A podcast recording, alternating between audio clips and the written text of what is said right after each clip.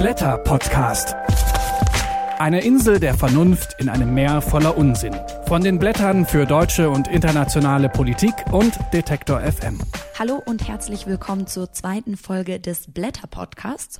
Der Blätter Podcast, das ist eine Kooperation von den Blättern für deutsche und internationale Politik und Detektor FM. Wenn ihr erfahren wollt, wer die Blätter sind und warum wir diesen Podcast machen, dann hört euch am besten mal die erste Folge an. Darin geben wir einen Einblick in den Hintergrund dieses Podcasts. Diese Folge, die erscheint begleitend zur November-Ausgabe der Blätter und mit mir hier in der Berliner Redaktion sitzt Steffen Vogel, Teil der fünfköpfigen Blätterredaktion. Hallo Steffen. Hallo.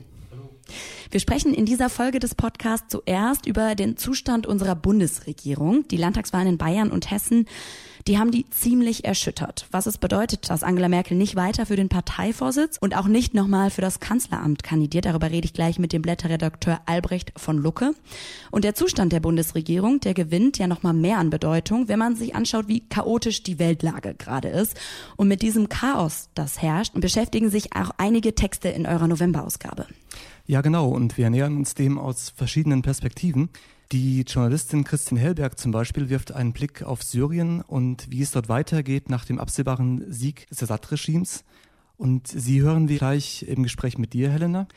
Und der grünen Politiker und ehemalige Bundesminister Jürgen Trittin fragt, wie müsste angesichts dieser ja wirklich chaotischen Weltlage eine Außenpolitik aussehen, die zugleich wertebasiert und realpolitisch ist. Und auch ihn werden wir gleich noch im Gespräch im Podcast hören. Das sind also die Themen, die wir gleich hören werden, aber euer Heft enthält auch noch Texte zu anderen Themen. Welche sind das zum Beispiel? Der November ist ja in Deutschland immer ein sehr geschichtsträchtiger Monat.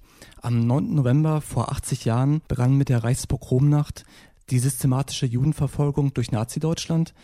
Und ebenfalls an einem 9. November vor genau 100 Jahren wurde mit der Weimarer Republik die erste Demokratie auf deutschem Boden ausgerufen, die ja leider sehr kurzlebig war.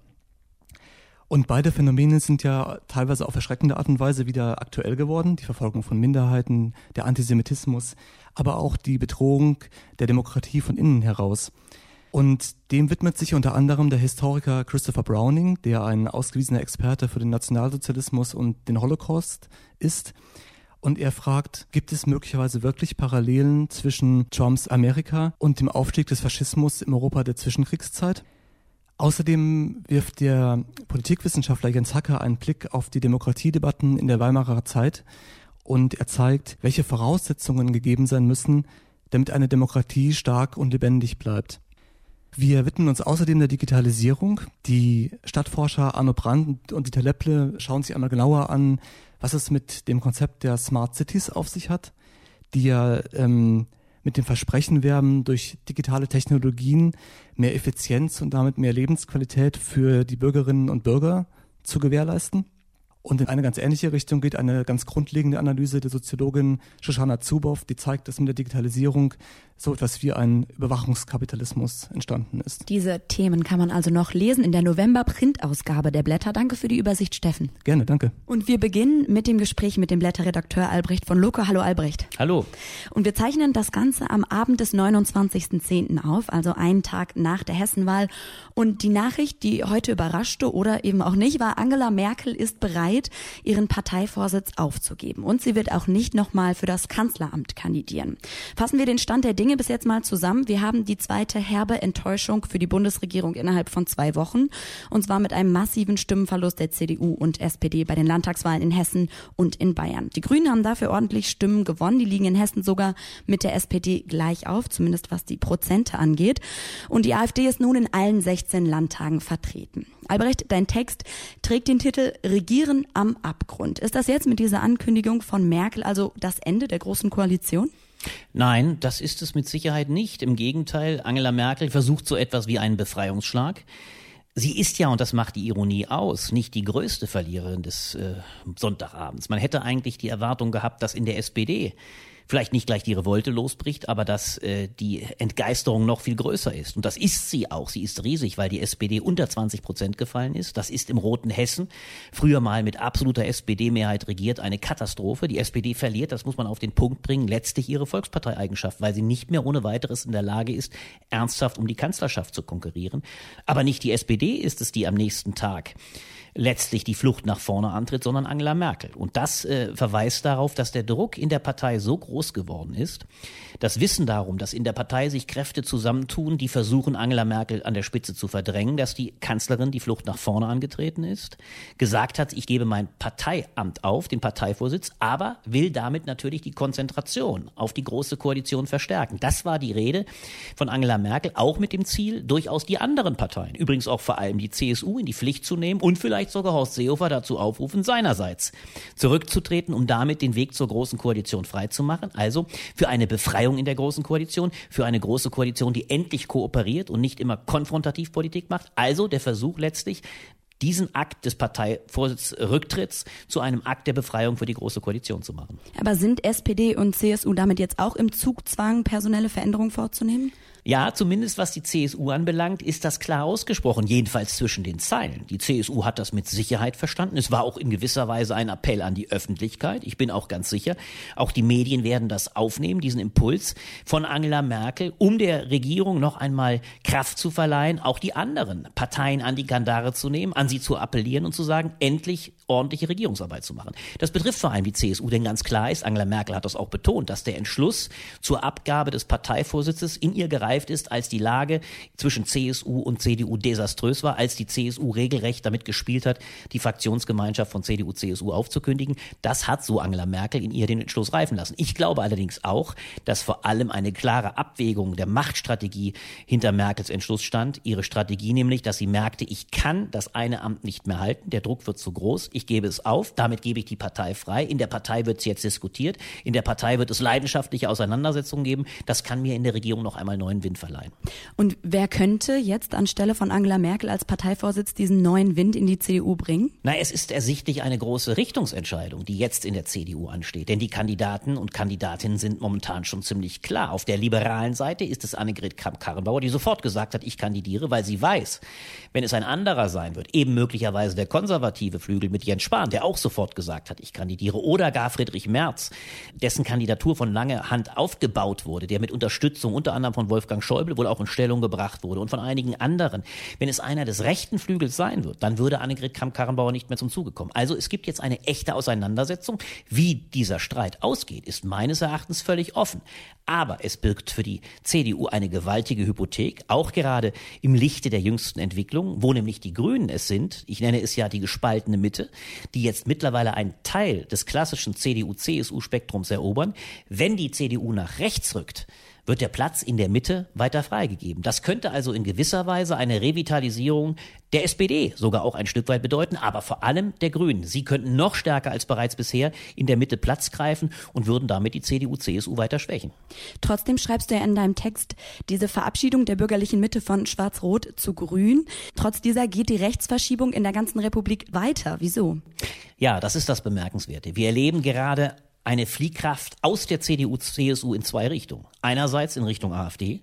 Diese Fliehkraft ist meines Erachtens, das wird momentan auch zu wenig diskutiert, vor allem auch durch die desaströse Politik der CSU betrieben worden. Wenn ein Herr Seehofer seit 2015 von einer Herrschaft des Unrechts spricht, dann hat er direkt Wahlwerbung für die AfD gemacht, weil diese Herrschaft des Unrechts fast schon AfD-Diktion war. Das ging bekanntlich bis in den Sommer dieses Jahres, wo Markus Söder, der gleichermaßen in das gleiche Horn gestoßen hat, von Asyltourismus gesprochen hat. Also genau die gleiche AfD-Begrifflichkeit bis zu Herrn Dobrindt, der von einer konservativen Revolution gesprochen hat. Diese Tatsache hat viele Kräfte in Richtung AfD getrieben, weil offensichtlich dort das richtige populistische Angebot gemacht wird. Das ist die eine Fliehkraft. Auf der anderen Seite ist das Bemerkenswerte, dass die Teile, gerade in Bayern, die bis dato die CSU gewählt haben, weil sie eigentlich eine CDU wählen wollten, diese Kräfte haben mittlerweile in der CSU keine Heimat mehr gehabt, weil sie sowohl die soziale Seite der CSU vermisst haben mit den harten Attacken gegen Asylbewerber, aber auch die christliche Seite mit dem Kruzifixerlass und dem Missbrauch des Kreuzes zum Zwecke der Wahlwerbung für die CSU. Das waren Gründe, warum die klassischen CDU-Wähler reihenweise zum ersten Mal in ihrem Leben, das war auch ein Bruch sondergleichen für diese Menschen, die sich nie hätten vorstellen können, vor wenigen Jahren plötzlich Grün gewählt haben. Und damit ist gewissermaßen mit den Grünen eine neue, liberale, bürgerliche Partei entstanden entstanden, die jetzt ganz klar im bürgerlichen Spektrum verortet ist, weit mehr als noch vor wenigen Jahren, wo sie doch klassischerweise eher im linken Milieu zu Hause war. Kommen wir jetzt zur Regierungsbildung in Hessen. Da könnte Schwarz-Grün weiter regieren mit einer ganz knappen Mehrheit von einem Sitz.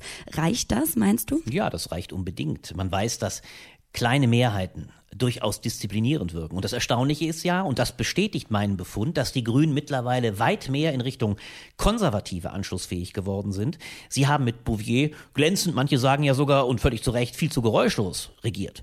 Manche der grünen Positionen sind fallen gelassen worden, zum Beispiel Billigfliegerangebote, die weiterhin den Frankfurter Flughafen anfliegen. All solche Dinge, die früher eher ein Stück weit renitenter Art waren von den Grünen, sind ein Stück weit fallen gelassen worden. Aber sie haben offensichtlich mit großen Sympathiezuwächsen in Frankfurt regiert, denn das ist ja das erstaunliche Phänomen. Diese Regierung als solche wurde sehr akzeptiert. Aber gewonnen haben nur die Grünen. Die Grünen haben in der schwarz-grünen Koalition 8% zugelegt, während die CDU 11% verloren hat.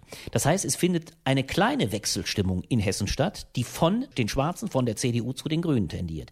Und das zeigt, wie sehr die Grünen, und das macht den Wahlausgang in Bayern wie Hessen so symptomatisch, die Grünen sind mittlerweile weit mehr auf CDU und Regierungen schwarz-grüner Art getrimmt, weil sie aus diesen offensichtlich stark wachsen können, wie in Hessen gesehen. Und sie haben keinerlei großes Interesse mehr an Konstellationen mit einer sehr, sehr unklar positionierten Linkspartei, die sich momentan selber zerlegt zwischen dem Kippingflügel und dem Wagenknechtflügel und mit einer SPD, die immer schwächer wird. Das ist das neue Phänomen. Die Grünen sind eher Teil der Mitte geworden. Dort linksliberal, links schon fast zu wenig, eher liberal-bürgerlich, während das, was wir in Hessen erlebt haben, nämlich ein Schrumpfen von SPD und Linkspartei, also den beiden klassischen linken Kräften auf knapp 25 Prozent, natürlich ein Desaster ist für mögliche Regierungskoalitionen auf der linken Seite. Das heißt, wenn sich diese Entwicklung manifestiert, dann wird die SPD wird aber auch die Linkspartei auf lange Zeit nicht in der Lage sein, linke Regierungen zu bilden. Und das ist das Erstaunliche. Eigentlich also, und das macht es so ironisch, war Hessen der Befund, dass die CDU mit ihrem Kurs der Mitte und dem Ziel, auch die Grünen ein Stück weit einzugemeinen, ausgesprochenen Erfolg hatte. Und umso ironischer ist es, dass am nächsten Tag Angela Merkel ihren Parteivorsitz aufgegeben hat. Denn eigentlich ist die Strategie von Angela Merkel, die Gegner eher zu demobilisieren, die bekannte Begrifflichkeit der asymmetrischen Demobilisierung und sich andere Themen der Gegner anzueignen, ist eher aufgegangen. Ganz besonders schwach ist die SPD geworden. Und dort stellt sich wirklich die Schicksalsfrage, ob die SPD noch Volkspartei bleiben wird. Mit dem Blätterredakteur Albrecht von Lucke habe ich über die Landtagswahlen in Hessen und Bayern gesprochen und über deren Folgen für die Bundesregierung. Vielen Dank für das Gespräch. Danke dir.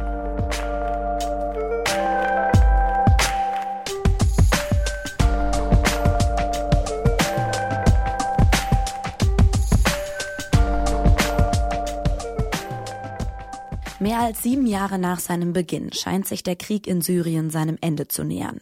Präsident Bashar al-Assad hat gesiegt. Jetzt müssen nur noch die vielen syrischen Geflüchteten wieder nach Hause und alles wäre, zumindest aus europäischer Sicht, in bester Ordnung. Aber so einfach ist es nicht. Assad ist seinen Verbündeten nach dem Sieg etwas schuldig. Und die haben vor allem ihre persönliche Bereicherung und Machterweiterung im Sinn. Die Journalistin und Syrien-Expertin Christine Hellberg, die warnt davor, dass der Wiederaufbau zum zentralen Herrschaftsinstrument wird und sie gibt Vorschläge, wie Europa Syrien auf dem Weg zum Frieden unterstützen kann. Frau Hellberg, es fliegen so gut wie keine Bomben mehr in Syrien, aber ist das Land damit jetzt sicher?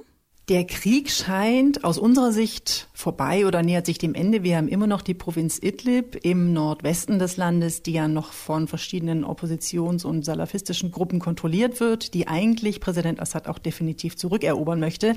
Da ist das etwas aufgeschoben, diese Rückeroberung. Deswegen werden wir bestimmt noch weiter auch Bombardierungen sehen, auch flächendeckende Bombardierungen womöglich. Außerdem haben wir das große Thema im Nordosten des Landes, das ja eigentlich der kurdisch dominiert ist oder auch kurdisch autonom regiert wird. In den meisten Gebieten, die das Regime wieder kontrolliert, da ist das richtig. Es fallen keine Bomben mehr. Das bedeutet aber nicht, dass es für die Menschen so sicher ist, denn es ist nach wie vor ein Geheimdienststaat, ein Polizeistaat und die Menschen werden mit Angst regiert, weswegen sie eben auch sich nur loyal verhalten und loyal äußern. Und das ist dann aus unserer Sicht stabil. Aber es ist für die Syrer, die dort leben, nicht ein Gefühl von Sicherheit. Jetzt haben in den letzten Jahren vor allem vier Akteure Assad unterstützt bzw. seinen Sturz verhindert. Im Ausland waren das Russland und Iran. Im Inland syrische Milizenführer und Unternehmer. Was fordern die denn jetzt zurück für ihre Treue? Nun, bei den ausländischen Unterstützern wissen wir das ziemlich eindeutig. Russland möchte jetzt ja eigentlich so ein bisschen diplomatisch besiegeln, was es militärisch investiert hat. Und Wladimir Putin, dem russischen Präsidenten, ist es ja schon sehr gut gelungen, auf die internationale Bühne zurückzukehren als Weltmacht durch den Syrien-Konflikt. Er hat auch die USA beerbt im Grunde als Hegemonialmacht oder als Ordnungsmacht im Nahen Osten. Und er hat sich eine militärische Dauerpräsenz gesichert im Mittelmeerraum. Das war ihm auch sehr wichtig. Und jetzt braucht eigentlich Wladimir Putin eine irgendwie irgendwie geartete internationale Lösung, bei der auch der Westen mitmacht und die Golfstaaten, weil er deren Geld braucht für den Wiederaufbau des Landes. Und der Iran im Gegensatz dazu ist eigentlich nach Syrien gegangen, um dort vor Ort Einfluss auszubauen. Das ist auch gelungen auf vielen verschiedenen Ebenen, politisch, militärisch, aber auch wirtschaftlich und sogar gesellschaftlich. Eigentlich hat sich der Iran damit vorbereitet auf eine Zeit nach Assad, denn ursprünglich war Teheran mal sehr abhängig von Assad persönlich, da es in Syrien einfach sehr wenige Schiiten gibt und der Iran ja sonst eigentlich versucht, seine islamische Revolution in Länder zu exportieren mit großen schiitischen Bevölkerungsanteilen. Die gibt's in Syrien gar nicht, weswegen man eben eigentlich als einzigen Proxy oder Stellvertreter das Assad-Regime selber hatte. Aber der Iran ist also jetzt so weit, dass er eigentlich nicht wieder umkehrbar ist als Hegemonialmacht. Und beide Kräfte, beide Länder wollen einfach Syrien dominieren, wollen eine russlandtreue Führung in Damaskus.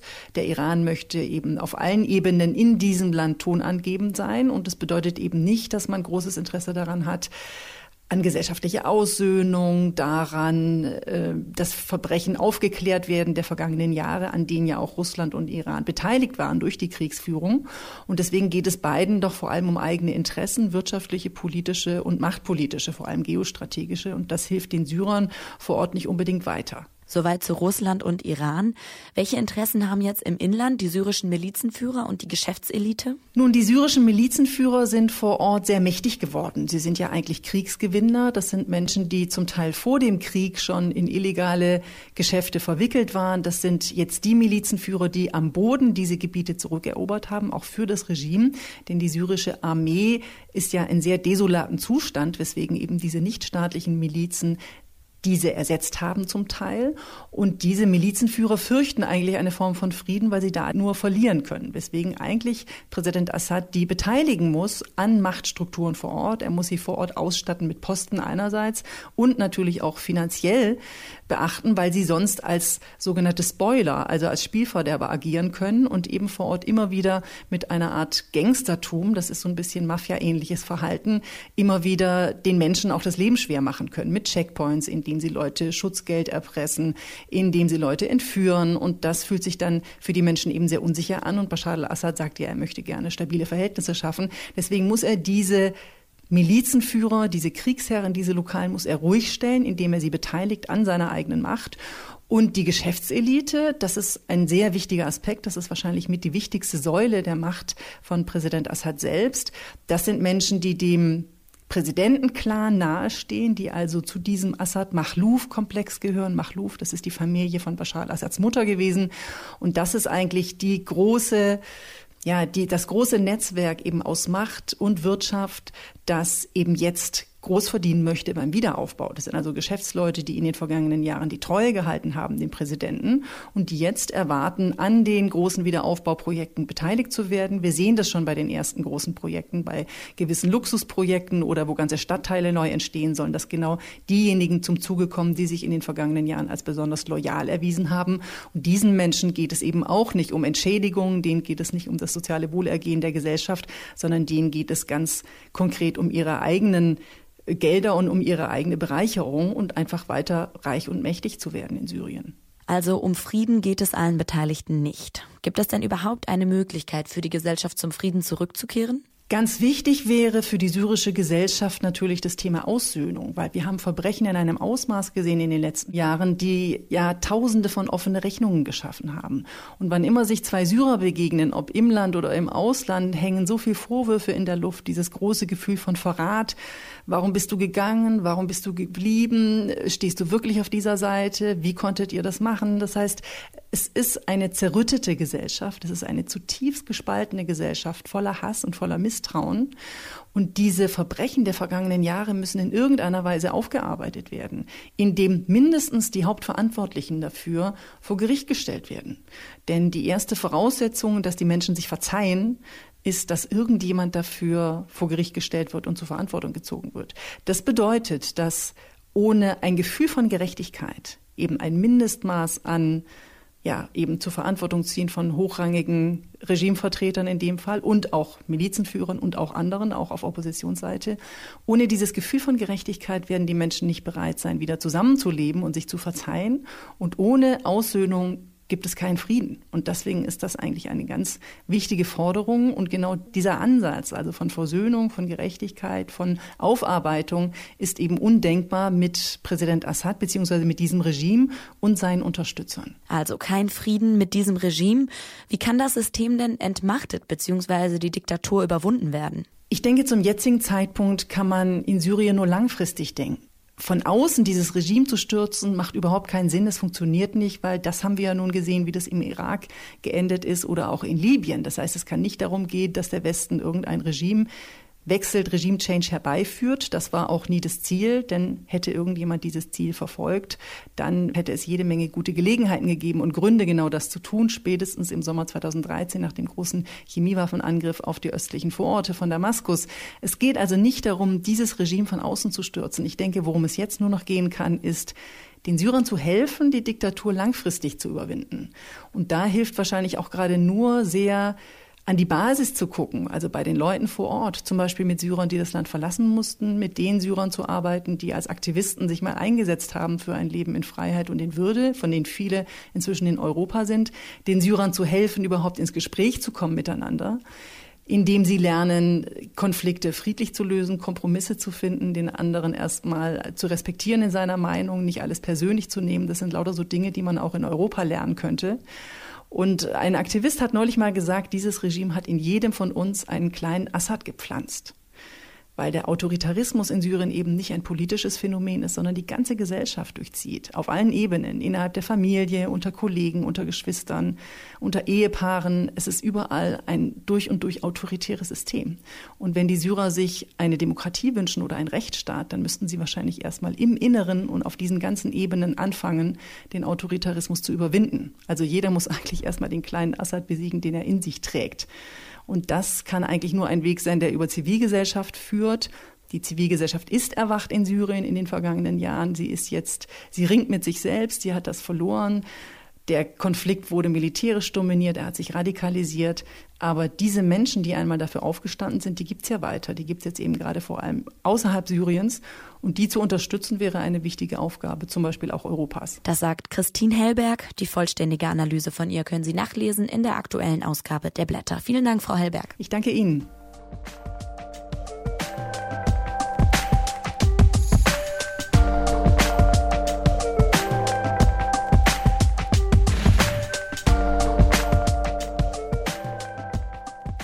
Drei Jahrzehnte nach dem Ende des Kalten Kriegs herrscht in der Außenpolitik eine dramatische Unordnung. Atomforscher sagen, auf der Weltuntergangsuhr ist es inzwischen zwei Minuten vor zwölf. Denn von der Hoffnung auf Abrüstung nach dem Kalten Krieg ist wenig geblieben. Unzählige Staaten rüsten massiv auf.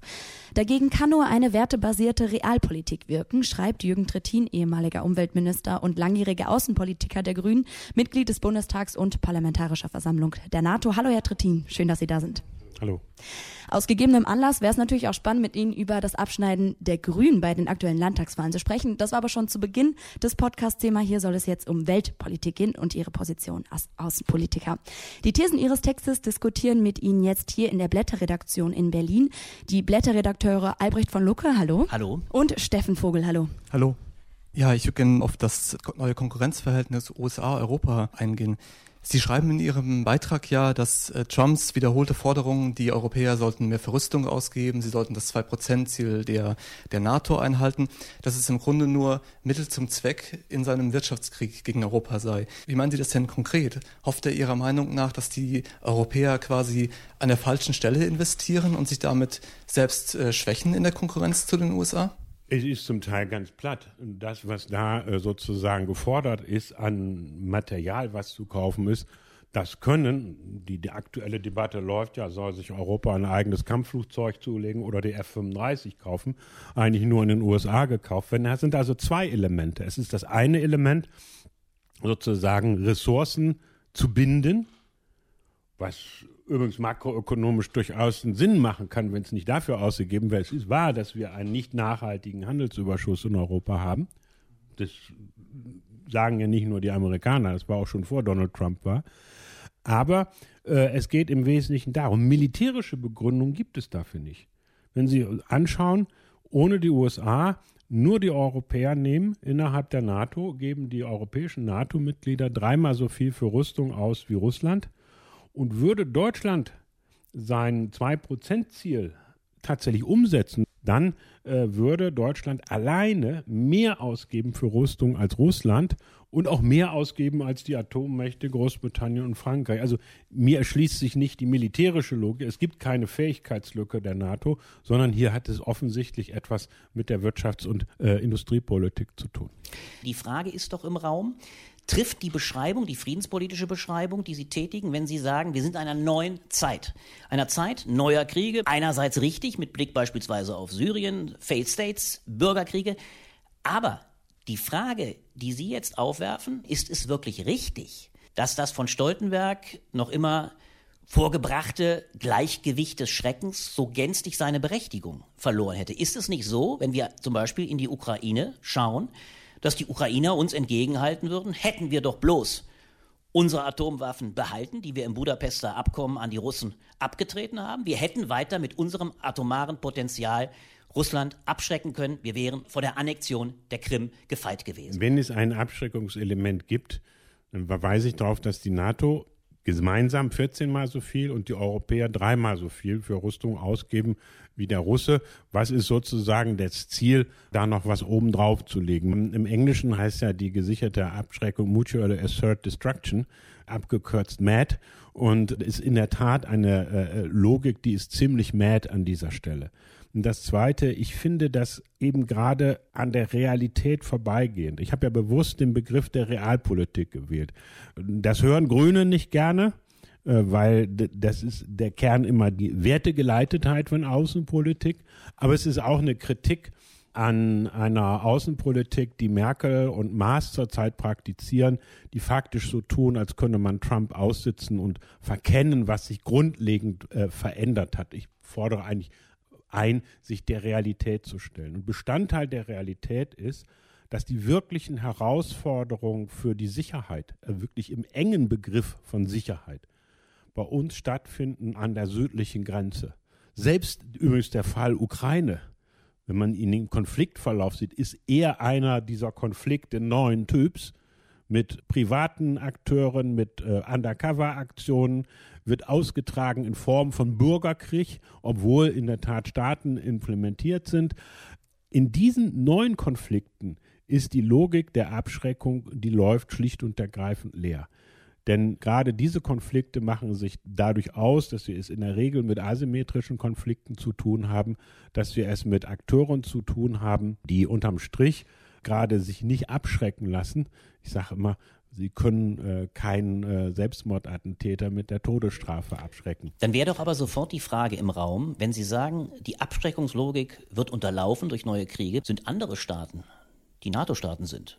Also, das ist ja die Frage, die die Polen stellen, die auch beispielsweise die baltischen Staaten mittlerweile stellen. Sind die davor gefeit, dass ihnen das Gleiche passiert, was der Ukraine passiert ist, die bisher noch davon ausgehen, die Logik der Abschreckung funktioniert jedenfalls noch zwischen NATO-Staaten und Russland. Ja, ich, ich stelle gar nicht in Frage, dass sie zwischen NATO und Russland funktioniert und sie funktioniert, deswegen gibt es die Maßnahmen der Rückversicherung und, und, und und wir sind gut aufgestellt in dem Verhältnis. Die eigentliche Herausforderung für unsere Sicherheit sind eher Konflikte wie Libyen, wie Syrien, ähm, ist sozusagen der Umstand, dass ich im Nordteil Afrikas und im Mittleren und Nahen Osten haufenweise zerfallene Staaten habe und Kriege habe, die in der Regel nicht mit Sieg oder Niederlage enden. Das wird Assad auch noch lernen müssen. Er ist jetzt militärisch sehr weit gekommen, aber dass dies zu einer dauerhaften Befriedung äh, der Region führt, äh, da träumt er, glaube ich, von. Ähm, es wird am Ende des Tages auch hier eine langfristige Lösung nur gehen, äh, indem aus solchen Konflikten, die, wie Obama sagt, no victories, no vanquished äh, kennen, ähm, politische Vereinbarungen rausgehen. Und deswegen ist dieser Ansatz, für den ich plädiere, nämlich realistisch an die Dinge ranzugehen, keiner, der jetzt im Widerspruch steht zu einer Haltung, dass am Ende so etwas überführt werden muss in funktionsfähige multilaterale Strukturen, die in der Tat massiv unter Druck stehen, aber es ist bisher auch noch niemandem eine Alternative dazu eingefallen. Wo Sie Assad erwähnen, da sind wir ja beim Thema Russland. Wir haben ja von ähm, eine Kraft der Disruption in der heutigen Weltordnung benannt, äh, Trumps Amerika, aber im Grunde gilt eine ähnliche Beschreibung ja doch auch für Putins Russland. Wenn man sich Syrien anguckt, wenn man sich die Ukraine anguckt, aber auch wenn man sich anschaut, dass Putins Partei massiv kooperiert mit europäischen Rechtsradikalen wie dem Rassemblement National oder der AfD, durchaus auch mit dem Ziel, die Europäische Union damit zu schwächen. Ja, da gibt es eine große Gemeinsamkeit zwischen Steve Bannon und Putin. Genau, genau. Es ist so, es ist so. Ja, ja. Aber Sie plädieren ja jetzt dennoch dafür, dass man mit Russland zumindest äh, fallweise kooperieren sollte. Nein, man soll, ich bin, bin nicht dafür, naiv zu sein. Russland ist ein Regime, was sich nach Jelzin restabilisiert hat über die Logik des Ausnahmezustandes. Das war der Tschetschenienkrieg. Das Problem der Logik des Ausnahmezustandes ist, er muss immer weiter eskaliert werden. So, deswegen war in dem Moment der äh, Delegitimierung der Herrschaft durch eine anhaltende Wirtschaftskrise 2011 der Weg naheliegend für sie sozusagen, dieses nach außen zu wenden, die Krim heimzuholen und ähnlichem. Dieses ist eine massive Störung der Grundlagen, die wir uns gemeinsam übrigens mit der Sowjetunion gegeben haben mit der Schlussakte von Helsinki. Ich plädiere an dieser Stelle für Klarheit. Das muss man so benennen da gibt es auch klare Reaktionen drauf. Nur niemand glaubt doch im Ernst, dass diese Reaktionen sinnvoll sind, wenn sie im militärischen sind, sondern sie liegen in dem Bereich von Sanktionen, sie liegen in dem Bereich von konkreten Maßnahmen, wie wir versuchen, das viel gescholtene, aber wahrscheinlich erstmal aus dem Krise herausweisende Minsker Abkommen tatsächlich umzusetzen. Das ist aber was anderes, als zu sagen, wegen der Ukraine tue ich jetzt mal so, als wenn die Sowjetunion noch existiert äh, und lege sozusagen auf eine Rakete nochmal drei obendrauf. Ein richtiger Schritt in Europa wäre doch, anstatt sich permanent diese Vorhaltungen zu machen, wenn Russland äh, wegen des Raketenabwehrschirms, der ja inzwischen zugegeben wird, dass er sich gegen Russland richtet, das war ja zehn Jahre geleugnet, und auf der anderen Seite die äh, NATO sagen, sag mal, was ihr da in Kaliningrad macht mit euren neuen Raketen, also ist beides mit dem INF-Vertrag nicht in Übereinstimmung zu bringen. Wie wäre es denn mit dem Angebot? Und das wäre man dann in der Logik klassischer Abrüstungspolitik, zu sagen, ihr verzichtet darauf, wir verzichten darauf. Also solche Schritte zu gehen, heißt ja nicht, Russland für einen gutwilligen und konstruktiven Player zu halten. Sind sie nicht. In manchen Fragen muss man mit ihnen kooperieren. Man kommt in Syrien nicht dran vorbei. Gemeinsam mit den Franzosen und den Saudis unterstützen sie in Libyen die Truppen von General Haftar. Die Italiener unterstützen zusammen mit den USA die islamistischen Milizen. Äh, die Deutschen halten sich da schön raus und mögen sich nicht entscheiden. Deswegen sage ich, man muss da, wenn man dann eine Lösung finden, wohl doch mit den Russen auch reden. In anderen Bereichen möchte man sogar mit den Russen reden, weil es gibt ja neben Abschreckung noch andere Instrumente, zum Beispiel das Verhindern von nuklearem Wettrüsten. Das ist der strategische Bedeutung dieses Iran-Abkommens. Da wird immer jetzt alles reingemengt, aber der Kern ist, dass er erstmal gestoppt hat, eine Eskalationsspirale, dass der Iran sich äh, in einer Weise befähigt, dass er am Ende in der Lage wäre, eine nukleare Zweitschlagsfähigkeit zu haben. Das wäre aber die Aufforderung gewesen an Saudi-Arabien, das möglichst vor dem Iran zu haben. Und äh, dass Ägypten dann außen vor bleiben würde, das wage ich zu bezweifeln.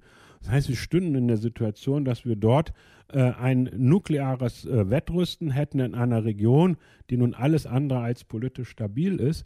Und deswegen ist es im gemeinsamen Interesse Europas und im gemeinsamen Interesse Chinas, im gemeinsamen Interesse Russlands und objektiv übrigens auch im gemeinsamen Interesse der USA und Israels, dass dieses Abkommen nicht unter die Räder gerät. Da wollen wir mit den Russen sogar kooperieren. Es ist ja so, dass Sie in Gegensetzung zu Positionen die Gauweiler oder Lafontaine vertreten haben. Eine große These der Verschweizerung der Republik.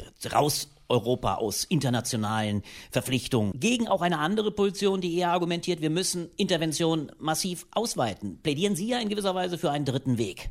Sie formulieren, dass Europa ein eigenständiger Pol sein soll, der aber, und das finde ich so äh, problematisch, der die Überschrift Ihres eigentlichen Anspruchs Ordnungsmacht zu sein, in doch einem ungemein schwierigen Gefüge leisten muss, äh, da eben die klassischen Ordnungsmächte ausscheiden. Wenn Disruption von verschiedenen Seiten betrieben wird, ob von den USA oder von Russland oder von auch China, das ja nun einerseits versucht, den freien Welthandel aufrechtzuerhalten, aber klassischerweise in Afrika eine neokoloniale Politik betreibt, dann taucht doch die Frage auf, reicht es, eine Ordnungspolitik durch Europa mit Fokussierung auf die UNO zu betreiben oder ist das nicht dann doch ziemlich wenig? Braucht es dann noch mehr als Pressure Group gewissermaßen und muss Europa noch mehr leisten? Wir leben in einem Zeitalter einer multipolaren Unordnung und einer umfassenden Globalisierung. Wir haben uns angewöhnt, Globalisierung immer nur zu definieren als wirtschaftliche oder das Finanzkapital und, und also äh, so, so ökonomisch zu denken. Es geht ja aber viel weiter. Wir haben eine Globalisierung von bestimmten Kulturen. Streaming-Kulturen, äh, Netflix, dschihadistischer Kultur, die ist auch globalisiert inzwischen. Wir haben es zu tun mit einer Globalisierung von bestimmten äh, Problemen. Plastik, Mikroplastik, die Überlastung der Atmosphäre mit Treibhausgasen, alles globalisierte Probleme. Und in dieser Form gibt es unterschiedliche Formate für Ordnungspolitik weil all diese Probleme haben auch Ausfluss auf zum Beispiel solche Kriege neuen Typs. Kein Krieg fängt an wegen Klimawandel, aber solche Kriege werden da verschärfen. Das sind Krisentreiber. Armut. In dieser Situation kann Europa eine Ordnungsmacht sein. Und zwar gerade weil es auch ein stärkeres ökonomisches Element gibt. Europa spielt mit als größter und zahlungskräftigster Binnenmarkt der Welt und mit einer halben Milliarde Menschen da eine zentrale Rolle. Es setzt Standards zum Beispiel eine Chemiepolitik und, und, und. Ähm, und es kann diese Macht und diese Softpower, wie das so schön heißt, nutzen, produktiv, auch unproduktiv, wie vor der Küste Senegals oder beim Assoziierungsabkommen mit der Ukraine, da hat man das nicht klug gemacht, aber er kann das auch produktiv einsetzen. Das heißt, das ist schon was anderes, als nur zu gucken, was UN sind. Und dann gibt es ein zweites. Ich glaube, dass wir mit solchen Formaten wie den G20. Also in Deutschland ist immer eine große Debatte, ist es eigentlich klug, dass man Russland aus den G8 rausgeworfen hat? War natürlich nicht klug, ist aber auch egal, weil spielt keine Rolle mehr. Hat die Welt nicht interessiert, dass Trump die G7 in die Luft gejagt hat. Am gleichen Wochenende hat ein Treffen der Shanghai Cooperation Organization stattgefunden. Das hätte mehr Aufmerksamkeit verdient weil da sieht man, dass die BRICS-Staaten dabei sind, sich selber globale Formate zu schaffen. Und ich glaube, dass zum Beispiel deswegen eine Stärkung der G20, Grüne gelten ja immer so als blau hinter den Ohren, weil wir so überzeugte UN-Anhänger sind, sind wir auch. Ich glaube auch nicht, dass das im Widerspruch dazu steht, aber wir brauchen eben gerade auch solche Formate. Und wir werden auch institutionelle Formate brauchen, wo wir ähnlich dem Vorbild der AIIB äh, mit China kooperieren. Übrigens ist das der einzig sinnvolle Weg, diesen neuen Zugriff Chinas auf Afrika äh, ein Stück zu limitieren. Äh, die werden noch viel Lehrgeld bezahlen. Sie sind gerade dabei, viele Fehler zu wiederholen, die wir auch gemacht haben. Und die Regeln in den internationalen Finanzinstitutionen, die sind ja nicht aus Gutmenschentum gemacht werden, sondern weil man am Ende sein Geld wieder zurückhaben will.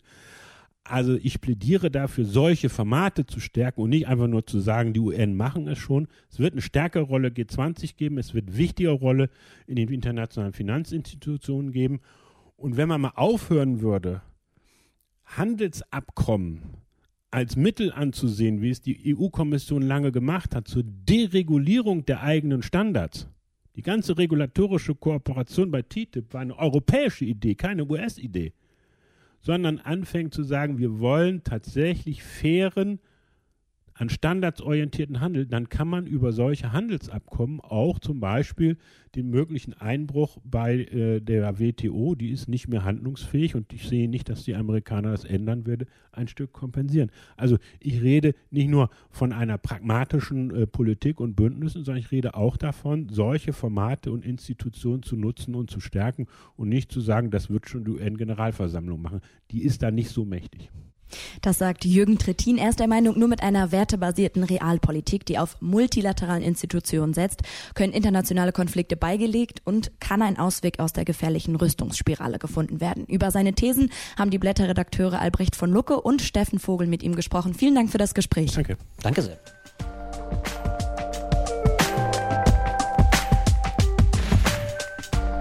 Und das war die zweite Folge des Blätter Podcasts. Ende November erscheint die nächste Folge und darin sprechen wir unter anderem über die Democracy Lecture, ein Event, das ihr am 8. November organisiert, Steffen. Ja, die Democracy Lecture veranstalten wir jedes Jahr in Zusammenarbeit mit dem Haus der Kulturen der Welt. Da kommen dann immer so zwischen 1000 und 1500 Leuten. Das begann 2014 mit Thomas Piketty zum Thema Ungleichheit. Danach hatten wir Naomi Klein zum Klimawandel, Paul Mason zum Postkapitalismus und im vergangenen Jahr Wendy Brown zum Populismus. Dieses Jahr erwarten wir Richard Sennett, sicherlich einer der renommiertesten Soziologen weltweit. Sein Thema wird sein der Kampf um die Stadt. Da geht es um sowas wie steigende Mieten, Verdrängung, aber auch den Verlust kultureller Freiräume. Und er wird danach diskutieren mit Francesca Bria, die in Barcelona bei der linksalternativen Bürgermeisterin Ada Colau zuständig ist für digitale Innovationen und mit André Holm, sicherlich der deutsche Gentrifizierungsexperte und ein eminent politischer Kopf. Damit ihr die nächste Folge nicht verpasst, abonniert uns doch bei Apple Podcasts, Google Podcasts, dieser oder bei Spotify. Und weil dieser Podcast noch so frisch ist, freuen wir uns ganz besonders über Feedback. Schreibt uns dazu gerne unter podcast.blätter.de eine E-Mail, was ihr so darüber denkt. Und damit verabschieden wir uns. Mein Name ist Helena Schmidt. Mein Name ist Steffen Vogel. Bis zur nächsten Folge. Wir freuen uns. Tschüss.